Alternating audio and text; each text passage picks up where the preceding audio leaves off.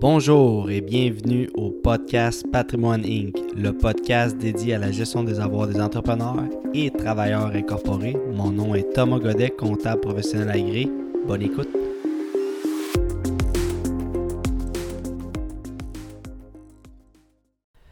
Me voici, me voilà de retour avec un autre épisode, l'épisode numéro 5 de Patrimoine Inc., Saucette juridique corporative.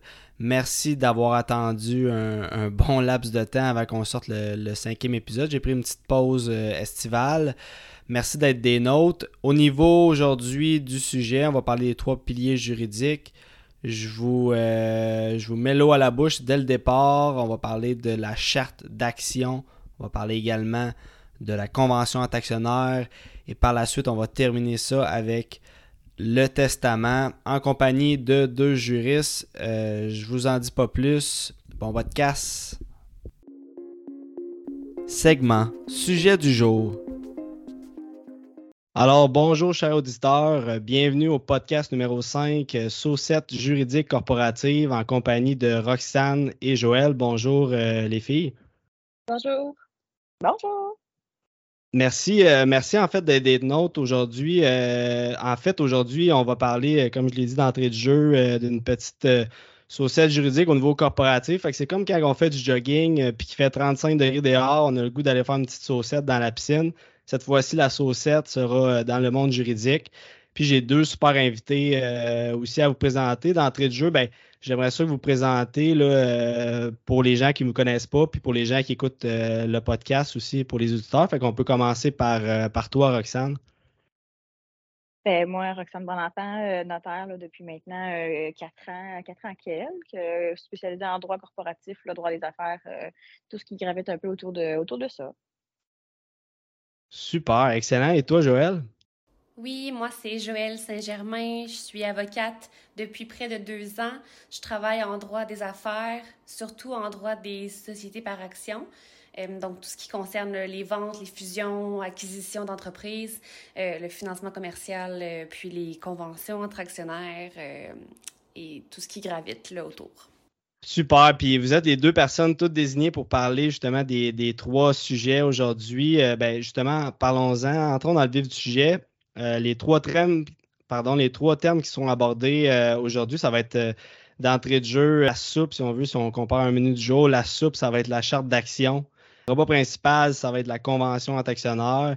Puis après ça, le dessert, la cerise sur le Sunday, on va parler de testament, toujours en lien avec le volet corporatif, donc les actionnaires et tout ça. Donc, premier sujet, ben, on peut rentrer au niveau de la charte d'action pour avoir une charte d'action, il faut être incorporé. Fait que je vous rappelle euh, le premier épisode de mon podcast, en fait, qui, s'intitule euh, S'incorporer, qu'est-ce que ça mange en hiver?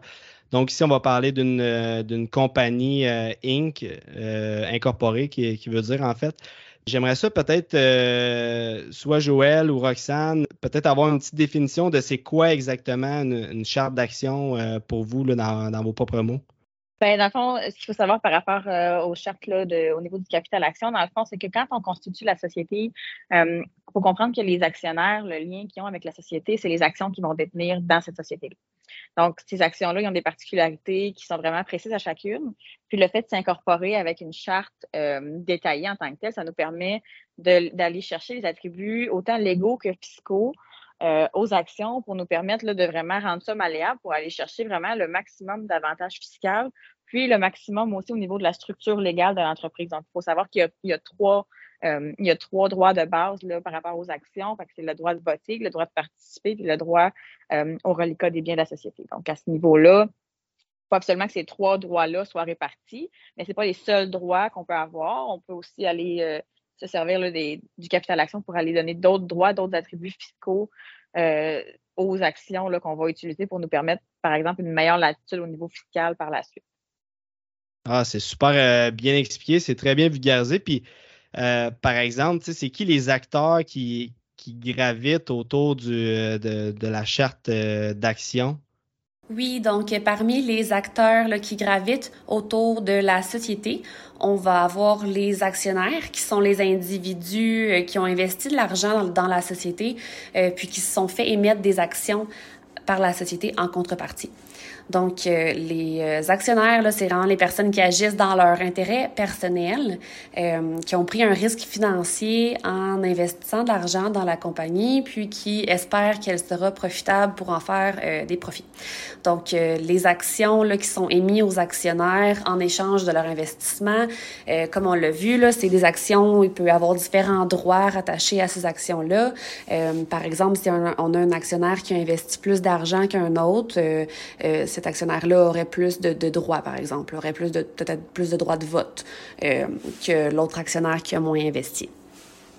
Ensuite de ça, les actionnaires vont euh, nommer les euh, administrateurs puis les dirigeants de la société. Donc, les administrateurs, les dirigeants, c'est les, mandataires, en fait, là, de la société qui agissent dans l'intérêt de la société.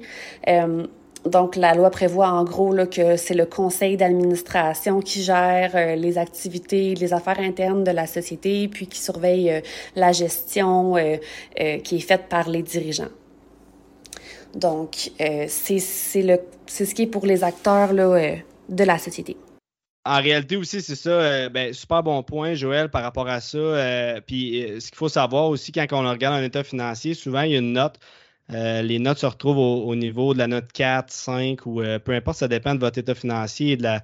Souvent, quand on regarde l'achat d'actions, il est vraiment mentionné en note de capital action qui appelle.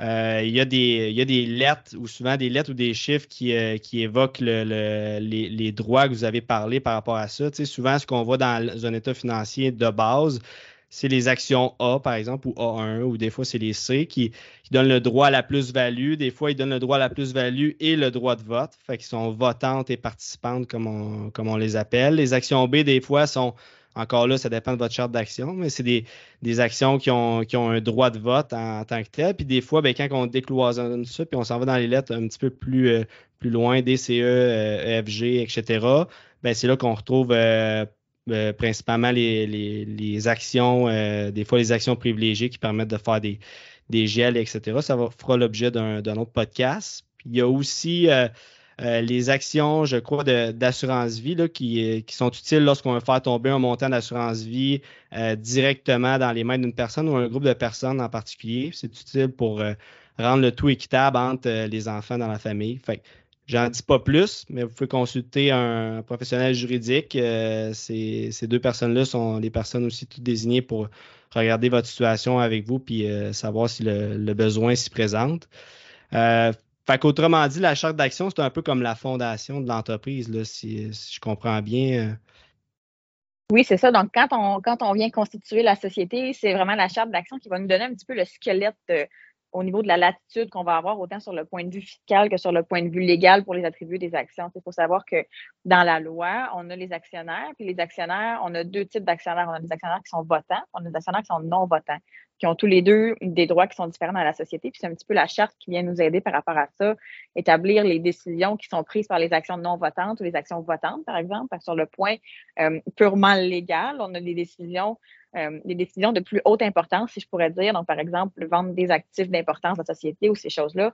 Même si mes actions sont non votantes, j'ai quand même un droit, euh, un droit de veto par rapport à ces décisions-là. C'est tout le squelette qu'on vient établir là-dessus sur le plan légal. Puis, euh, sur une, toute autre note, il y a aussi les attributs fiscaux de ces actions-là qui nous permettent d'aller chercher la latitude au niveau des réorganisations pour mieux prévoir le futur de la société, là, pour mieux s'assurer qu'on a la latitude de donner à chacun des actionnaires ce qui lui revient vraiment dans la société, puis de maximiser la situation fiscale de tout le monde. Donc, d'où l'importance d'avoir une charte un petit peu plus large, puis de consulter des fiscalistes pour nous aider euh, dans nos, planifications de structure dans ce sens-là. Oui, effectivement, super. C'est super intéressant. Euh, on peut peut-être euh, bouger vers le, deuxième sujet qui, qui intéresse aussi les actionnaires, ben, qui est en fait la convention entre actionnaires dans, vous pouvez peut-être me dire qu'est-ce que ça mange en hiver une, convention d'actionnaire, puis pourquoi ben, faire des, conventions entre actionnaires, euh, c'est quoi l'importance de, ces conventions-là, si on veut? Oui, donc pourquoi c'est important, c'est qu'en faisant des conventions entre actionnaires, on cherche à prévoir les situations de conflit potentiel entre les actionnaires, puis à prévoir comment ces situations-là seront réglées advenant un désaccord entre les actionnaires. Euh, donc, on cherche à prévoir là, ce qu'il advient dans des cas aléatoires comme le décès d'un actionnaire ou son invalidité. Euh, sa faillite ou, euh, par exemple, qu'est-ce qui euh, doit s'appliquer lorsqu'un actionnaire désire se retirer de la société puis vendre ses actions? Est-ce qu'il peut les vendre à des tiers? Comment qu'on doit procéder? Ensuite de ça, qu'est-ce qui se passe aussi si un actionnaire là, pose des gestes répréhensibles à l'égard de la société? Donc, c'est tous des cas que la loi, en fait, ne, ne vient pas prévoir là, ce qui se ce qui s'applique. Donc, euh, c'est important de faire des conventions, euh, comme au même titre de, au même titre qu'un contrat de mariage. En fait, là, euh, on vient prévoir les retombées là, dans les cas où ça irait mal. Donc, on, espère ne pas s'en servir. On espère que tout va bien aller puis que tout le monde va être d'accord. Mais si jamais on n'est pas d'accord, ben la loi prévoit rien. Donc, c'est vraiment important de venir se, se prévoir là, un, un contrat là, qui va venir nous parler là, du dénouement là, de notre impasse qu'on va avoir. C'est un espèce, dans le fond, de, filet de sûreté juridique euh, entre actionnaires, j'imagine, pour, euh, pour déceler toutes les, les, les différentes failles, puis pour s'assurer qu'on a, on a tout couvert.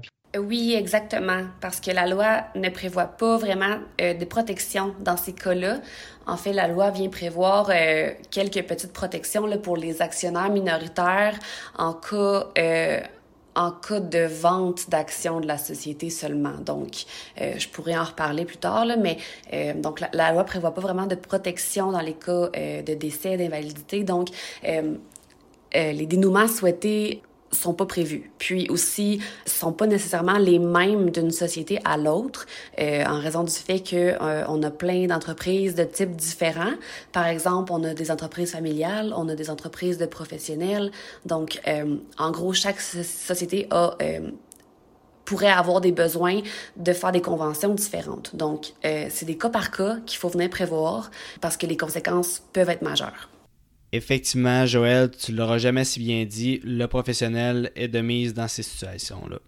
Maintenant, dans la convention d'actionnaire, il y a beaucoup de clauses. Euh, c'est dur des fois de s'y retrouver, mais est-ce que vous pouvez faire un portrait global des, clauses les plus connues, en fait? Oui, donc parmi les clauses les plus fréquentes, on a les clauses qui prévoient euh, ce qui s'applique en cas de retrait volontaire d'un actionnaire. Donc, euh, le but premier visé par ces clauses, c'est de maintenir le caractère privé de la société. Donc, on veut restreindre euh, le droit des actionnaires de transférer leurs actions à n'importe qui, à n'importe quel prix. Euh, en gros, pour éviter là, de se retrouver dans la société avec des gens qu'on connaît pas puis qu'on voulait pas nécessairement faire affaire avec eux. donc, on a la clause de premier refus qui prévoit qu'un actionnaire ne peut pas vendre ses actions sans les avoir offertes en premier à ses co-actionnaires. Donc, euh, ça permet aux autres actionnaires d'acheter les actions de celui qui désire se retirer avant qu'il puisse les offrir à des tiers. Donc, on prévoit également que ces actions-là seront offertes à la juste valeur marchande pour pas défavoriser personne. Ensuite de ça, on a les clauses qui prévoient le retrait forcé d'un actionnaire. Donc, euh, les actionnaires pourraient vouloir prévoir dans leur convention des situations euh, plus précaires où est-ce que on veut avoir la possibilité de sortir un actionnaire de la société. Donc, on vient prévoir des situations bien précises, par exemple la fraude d'un actionnaire ou euh, le détournement de fonds à l'égard de la société. Euh, on pourrait aussi prévoir des cas où est-ce que l'actionnaire serait trouvé coupable d'un acte criminel. Euh, ou d'invalidité carrément. on souhaite qu'après un an d'invalidité, la personne, on ait, on ait l'option de, de la sortir là, parce qu'on trouve, on, on juge que c'est trop long. il y a aussi les cas où est-ce que on prévoit la faillite d'un actionnaire. Donc, dans ces situations-là, bref, euh, dans la convention, on vient prévoir que si cette cause s'applique, euh, l'actionnaire qui est fautif euh, sera réputé avoir offert ses actions en vente à tous ses coactionnaires. Donc, à ce moment-là, les coactionnaires ont la possibilité d'acheter les actions, donc la possibilité de, de sortir l'actionnaire qui, qui est fautif.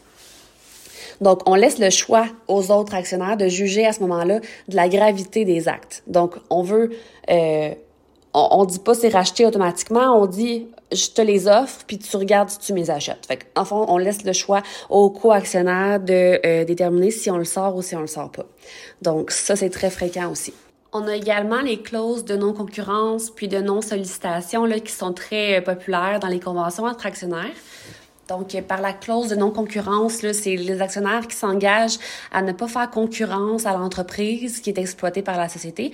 Euh, donc, à ne pas exploiter toute autre entreprise en état de concurrence. Donc, euh, on prévoit souvent là, pas le droit d'y participer, pas le droit d'y être impliqué de quelque façon que ce soit euh, pendant toute la durée de la, convention entre actionnaires, puis euh, pour une période de temps qui persiste suivant le retrait de l'actionnaire. Donc souvent, on, prévoit trois ans à compter de la date, euh, la date du retrait de l'actionnaire. Donc encore ici, la loi prévoit rien, prévoit rien de semblable pour les actionnaires. Donc on vient prévoir par convention entre actionnaires que qu'on veut pas on veut pas qu'une personne s'en aille, puis qu'après ça, elle aille euh, euh, se, reconstruire juste à côté, puis nous faire concurrence, puis nous voler euh, tous nos clients. Donc, il faut savoir aussi que, bon, les clauses de non-concurrence, pour qu'elles soient valides, euh, il faut établir là, quelles sont les activités qui sont interdites. Donc, euh, c'est quoi les activités de la société en question, de l'entreprise, pardon. Euh, donc, il faut, il faut limiter en termes d'activités interdites. Il faut la limiter également quant à la durée. Donc, souvent, on prévoit trois ans, mais tout dépend de combien de temps que, par exemple, l'actionnaire était dans la société, combien de temps que euh, euh, c'était quoi son poste, puis tout ça. Donc, on, on, vient limiter selon ce qui fait du sens pour pas que ce soit abusif. Euh, puis ensuite de ça, on limite également en ce qui concerne le territoire. Donc, euh, par exemple, on viendrait prévoir que, que la clause s'applique pour la ville de Drummondville, par exemple. Donc, euh, c'est tous des, des, exemples, mais euh, c'est il faut consulter un professionnel là, à chaque fois qu'on veut rédiger une telle clause là, parce que les, euh, les contraintes là, sont, sont assez grandes. Là, puis, on voit souvent là, que c'est pas de la... Les tribunaux vont l'appliquer très restrictivement. Là. Donc, ensuite de ça, on a la clause de non-sollicitation. là où est-ce que les actionnaires vont s'engager là, à pas solliciter aucun client euh, de la société, puis aucun euh, aucun employé de la société. Donc, on vient encore prévoir là, euh, que l'engagement de non-sollicitation s'applique pour une durée souvent on voit aussi une durée de trois ans suivant le retrait de l'actionnaire. Est-ce qu'il y a des clauses dans la convention entre actionnaires, on ne souhaite pas, mais dans l'éventualité où il y a un décès, est-ce qu'il y a quelque chose de prévu dans, la convention? Oui, donc ce qu'il faut savoir en cas de décès d'un actionnaire, c'est que ces actions vont se retrouver dans le patrimoine de la succession de la même façon que ses autres biens. Donc, on prévoit habituellement que, advenant le décès d'un actionnaire, il va y avoir obligation de de la succession de vendre toutes les actions du défunt à ses coactionnaires ou à la société, puis qu'en retour, euh, il y aura une obligation de leur part d'acheter toutes les actions détenues par la succession. Donc, euh, on vient prévoir comment se calcule la valeur des actions au décès, puis les modalités de paiement pour la société ou pour les coactionnaires. Donc, euh, le but, dans le fond, c'est d'éviter que les coactionnaires de l'actionnaire décédé se retrouvent avec les héritiers, donc la femme, les enfants du défunt, dans l'actionnariat de la société. Donc, on vient conserver le caractère privé de la société, puis on vient créer un marché pour les actions du défunt, de sorte que la succession n'est pas prise avec des actions qu'elle ne pourra pas vendre. Dans cette optique-là, il y a beaucoup de gens qui viennent prévoir par convention entre actionnaires des clauses d'assurance vie. Donc, le but, c'est de prévoir que la société s'engage à prendre de l'assurance vie sur la tête des actionnaires qui, qui, qui valent cher, comme on peut dire. Donc, les actionnaires qui ont euh, beaucoup de valeur dans leurs actions, puis que si jamais euh, demain il y, aurait un décès, euh, ça coûterait cher de les racheter. Donc la société se retrouverait avec une grosse dette. Euh, c'est ce qui arrive pour les compagnies là, qui valent plusieurs millions. Donc quand que on a un, actionnaire majoritaire, on sait que lui il vaut cher, puis que s'il arrive un décès, on, on, va être obligé de le racheter, puis ça va coûter cher. Donc on prévoit que on s'oblige à prendre de l'assurance vie, puis que l'assurance vie va servir à payer euh, le montant à la succession qui, nous revend les actions du défunt. Joël, on entend souvent parler de la convention entre actionnaires. Quand les actionnaires parlent de documents juridiques, on parle souvent de ça. Les juristes aussi en parlent beaucoup, mais il y a aussi euh, la convention unanime entre actionnaires. C'est quoi la différence entre ces deux documents juridiques-là? Oui, donc d'abord, convention unanime entre actionnaires est celle qui prévoit une restriction au pouvoir des administrateurs en faveur des actionnaires. Donc, on vient retirer certains pouvoirs qui, normalement, incomberaient aux administrateurs, puis on dit ce sera les actionnaires plutôt qui vont prendre ces décisions-là. Donc, la convention unanime, c'est euh, comme ça qu'elle se qualifie. Ça peut aussi être parce qu'on a prévu hausser le nombre de voix pour une décision des actionnaires. Donc, la convention unanime, c'est un concept légal, on la qualifie, euh, c'est les juristes qui sont le mieux placés pour qualifier la convention unanime.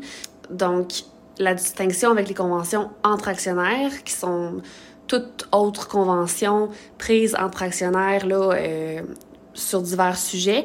Euh, la distinction le majeure, c'est que la convention unanime doit être signée par tous les actionnaires, votants ou non votants, puis elle doit être déclarée au registraire des entreprises du Québec.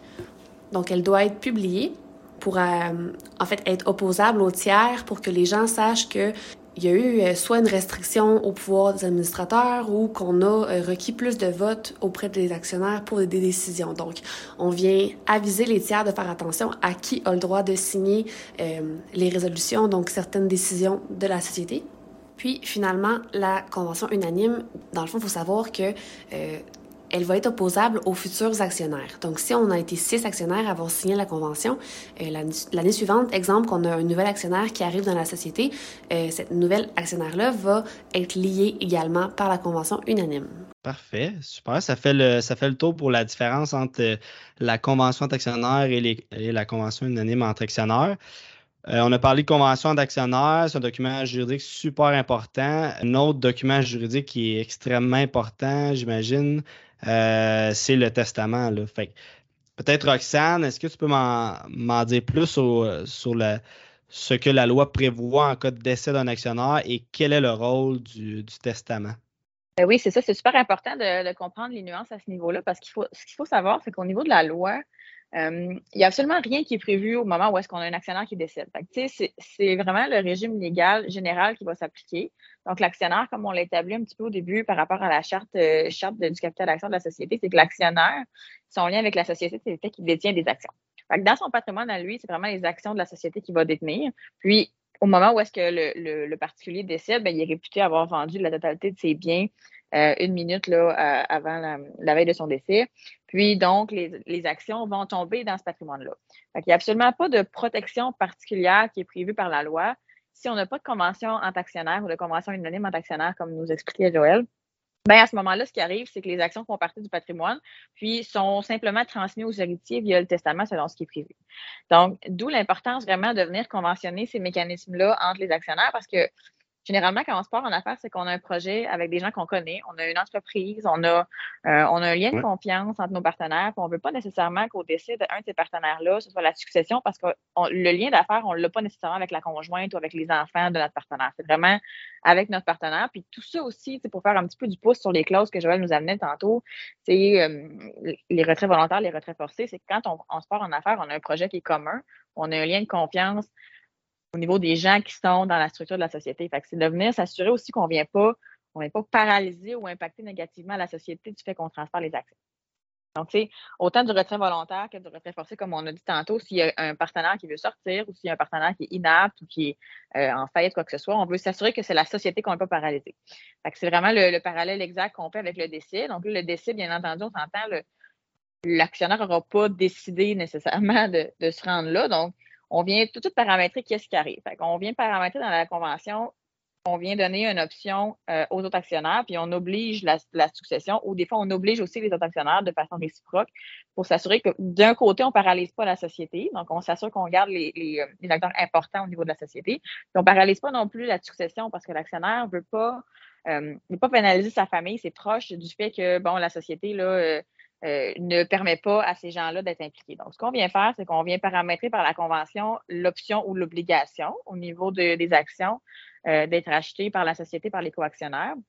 Puis par la suite, il euh, faut savoir que la Convention va avoir préséance au niveau du traitement légal de la vente des actions. C'est-à-dire que dans la Convention, on vient donner une option ou une obligation, ou est-ce que, comme on l'a dit tantôt au niveau de la loi, exactement une minute avant le décès, ben l'actionnaire va être réputé les avoir vendus à ce moment-là, on les vend aux autres actionnaires. Puis ce qui va tomber dans le patrimoine de notre succession, ça va être vraiment la valeur monnayable des actions selon justement les paramètres et les attributs fiscaux légaux qu'on leur a donnés via la charte de capital action qu'on a présenté un petit peu au début du podcast. Euh, donc, c'est vraiment là un petit peu le... Oui. oui, ben, en, fait, ça veut dire que peu importe euh, ce qui est marqué dans le testament au niveau des, actions, dans le fond, ça va être la convention d'actionnaire qui va prévaloir euh, versus le testament. Oui, ben, au niveau, dans le fond, du lien qu'on a avec la société, ça va toujours être la convention d'actionnaire qui va prévaloir en ce sens qu'on vient donner le droit de premier refus, l'option un peu ou l'obligation, tout dépendant comment on va formuler la, convention, euh, aux actionnaires d'acheter les actions de l'actionnaire qui est décédé. au niveau du traitement des actions, c'est toujours la convention qui va avoir, préséance. Pardon. Puis, au niveau de la valeur de ces actions-là, reste que dans la convention, on vient paramétrer qu'on donne l'obligation ou l'option aux autres actionnaires d'acheter les actions. On vient conventionner aussi la valeur. On va établir que cette vente-là va se faire à la juste valeur marchande selon les paramètres qui sont établis dans la convention. Puis cette juste valeur marchande-là en question va tomber dans le patrimoine de l'actionnaire. Donc, si on vient établir, pour faire des chiffrons, là, que l'actionnaire, ses actions valent 100 000 bien à ce moment-là, la société ou les actionnaires vont racheter les actions pour 100 000 puis ce qui va être légué au terme du testament, ça va être la valeur monnayable du 100 000 avant ou après impôt, tout dépendant de ce qui est, prévu au testament. OK, super. Puis puisqu'on est dans un, dans un contexte de, podcast sur les entrepreneurs et professionnels incorporés, euh, c'est quoi les différences Tu as dit le mot paramètre tantôt, j'ai bien aimé ça. C'est quoi la différence des paramètres entre euh, un actionnaire qui a un testament et puis un particulier, dans le fond, qui a, son testament? C'est quoi la, différence ou peut-être les, les, infos qu'il faut faire attention dans son testament si on est actionnaire versus particulier? Mais ce qu'il faut prendre en considération, euh, c'est sûr qu'il y, a énormément de facteurs. Puis, c'est pas nécessairement juste le fait d'être un entrepreneur ou pas, mais il y a des biens, euh, il y a des biens qui sont plus importants à protéger via le testament, puis à penser à plus long terme quand on a des valeurs qui sont importantes, puis aussi selon le traitement fiscal. au niveau des actions, généralement, quand on a une société qui roule depuis plusieurs années, on a un gros gain en capital, on a, on a beaucoup d'impôts latents là, qui va être qui va être euh, attaché à ces actions-là. Donc, c'est vraiment important de le prévoir dans le testament, savoir comment on les lègue, à qui revient la charge des impôts, puis tu sais aussi de bien arrimer notre testament avec ce que la convention d'actionnaire prévoit. On va avoir généralement des actions, sais, on, peut avoir un paquet d'actions comme on a expliqué un petit peu au début, puis on est passé vite sur le concept, mais on a aussi des actions qui sont privilégiées, par exemple. Donc, si on vient geler la valeur, c'est des actions euh, qui sont gelées dans le temps, dont la valeur est fixée. Puis ça aussi, ça peut être légué via le testament. Puis c'est important que la convention d'actionnaire soit bien arrimée par rapport à ça pour s'assurer aussi qu'on ne vient pas pénaliser la société et qu'on ne vient pas la paralyser. Euh, en ce sens qu'on veut s'assurer que les liquidités soient toujours disponibles pour le rachat de ces actions-là. Super. Fait que j'imagine qu'avant de faire le testament d'un actionnaire ou d'un professionnel incorporé, vous demandez euh, la convention euh, en actionnaire pour arrimer le tout, justement, comme tu disais? Oui, c'est ça. Fait que c'est super important pour nous, là, quand on veut faire un, portrait d'ensemble, euh, c'est de prendre connaissance un petit peu de qu'est-ce qui s'applique au niveau de la, de la convention, s'assurer qu'on va léguer correctement les biens, puis avec le bon véhicule, puis s'assurer aussi que la convention nous donne la latitude de le donner comme ça, le, le bien de traiter le leg. Euh, Super. Puis euh, aussi, on entend, euh, quand on parle avec des gens en, droit, on entend aussi parler de, fiduciaire. je pense qu'il y a une différence entre euh, un testament régulier puis un testament fiduciaire. Oui, absolument. Fait que dans le fond, euh, soit on, fait les legs via un testament simple, c'est-à-dire qu'on va prévoir c'est qui nos héritiers, puis selon ce qu'on va venir prévoir dans notre testament, on peut prévoir des délais de remise, quoi que ce soit, puis à ce moment-là, nos héritiers euh, se font vraiment attribuer nos biens selon ce qui est prévu au testament, euh, versus le testament qui est fiduciaire, lui, qu'on peut avoir une plus grande latitude dans le temps. C'est-à-dire qu'on vient créer en même le testament une fiducie, une fiducie qui est un patrimoine là, qui est vraiment distinct là, puis qui est autonome en soi. Puis, via ce testament fiduciaire-là, on peut venir contrôler un petit peu plus large au niveau de la remise des biens. Donc, je m'explique là, à ce niveau-là. Ce qui arrive, c'est que quand on fait un testament qui est régulier, je peux léguer à mes enfants, puis pour des raisons euh, légales, là, ben, à ce moment-là, on veut prévoir généralement que les enfants ne touchent pas directement d'argent avant qu'ils aient 18 ans pour pas qu'on soit obligé de créer un conseil de famille ou ces choses-là. Donc, euh, via le testament, on vient paramétrer la remise. Donc, on s'assure de jamais les mettre dans leurs mains avant qu'ils aient 18 ans. Par contre, sont toujours réputés être propriétaires de ces biens-là, mais ils n'ont pas le contrôle légal de ça. Versus le testament fiduciaire, c'est-à-dire qu'on lègue à la fiducie, donc c'est la fiducie qui est propriétaire de ces biens-là, puis on vient contrôler la remise dans le temps. Ce qui fait en sorte que si j'ai un enfant mineur, par exemple, qui décède euh, après moi, mais avant d'avoir reçu la totalité de son capital, ben là, j'ai une plus grande latitude dans le temps de contrôler puis de m'assurer que le bien que j'ai légué à mon enfant mineur, qui pourrait peut-être décéder avant moi, va être géré plutôt via ce que j'ai prévu comme deuxième ordre dans ma fiducie, parce que mon enfant mineur, à ce moment-là, n'est pas directement propriétaire, c'est vraiment la fiducie, puis on remet dans le temps graduellement. C'est vraiment une mesure de contrôle qui est plus importante dans le temps, puis qui nous permet aussi d'aller chercher certains avantages fiscaux, là, par exemple sur euh, l'attribution de revenus puis le partage avec les enfants. Super. Ben merci, euh, merci pour les explications, Roxane. Euh, je pourrais peut-être faire un petit mot de la fin. Vous avez vu que c'est un monde extrêmement complexe que, Joël et Roxane ont, décidé, se sont prêtés au, jeu pour nous aider à, vulgariser le tout.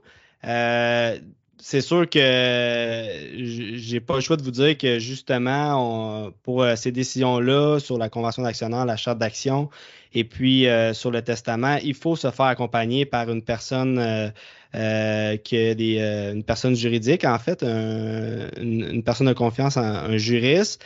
ou une personne en, droit, ben, etc. Donc, Merci, euh, merci Joël, merci Roxane euh, pour euh, de vous être prêté au jeu, puis on se dit à la prochaine. Merci, à la prochaine. Merci à toi Thomas pour l'invitation, puis à la prochaine. Et voilà, c'est déjà tout pour aujourd'hui. Merci d'avoir écouté le podcast Patrimoine Si vous avez des commentaires, suggestions, questions, n'hésitez pas à écrire au courriel dans la description de l'épisode. Ici Thomas Godet, au plaisir de vous revoir au prochain épisode. À bientôt!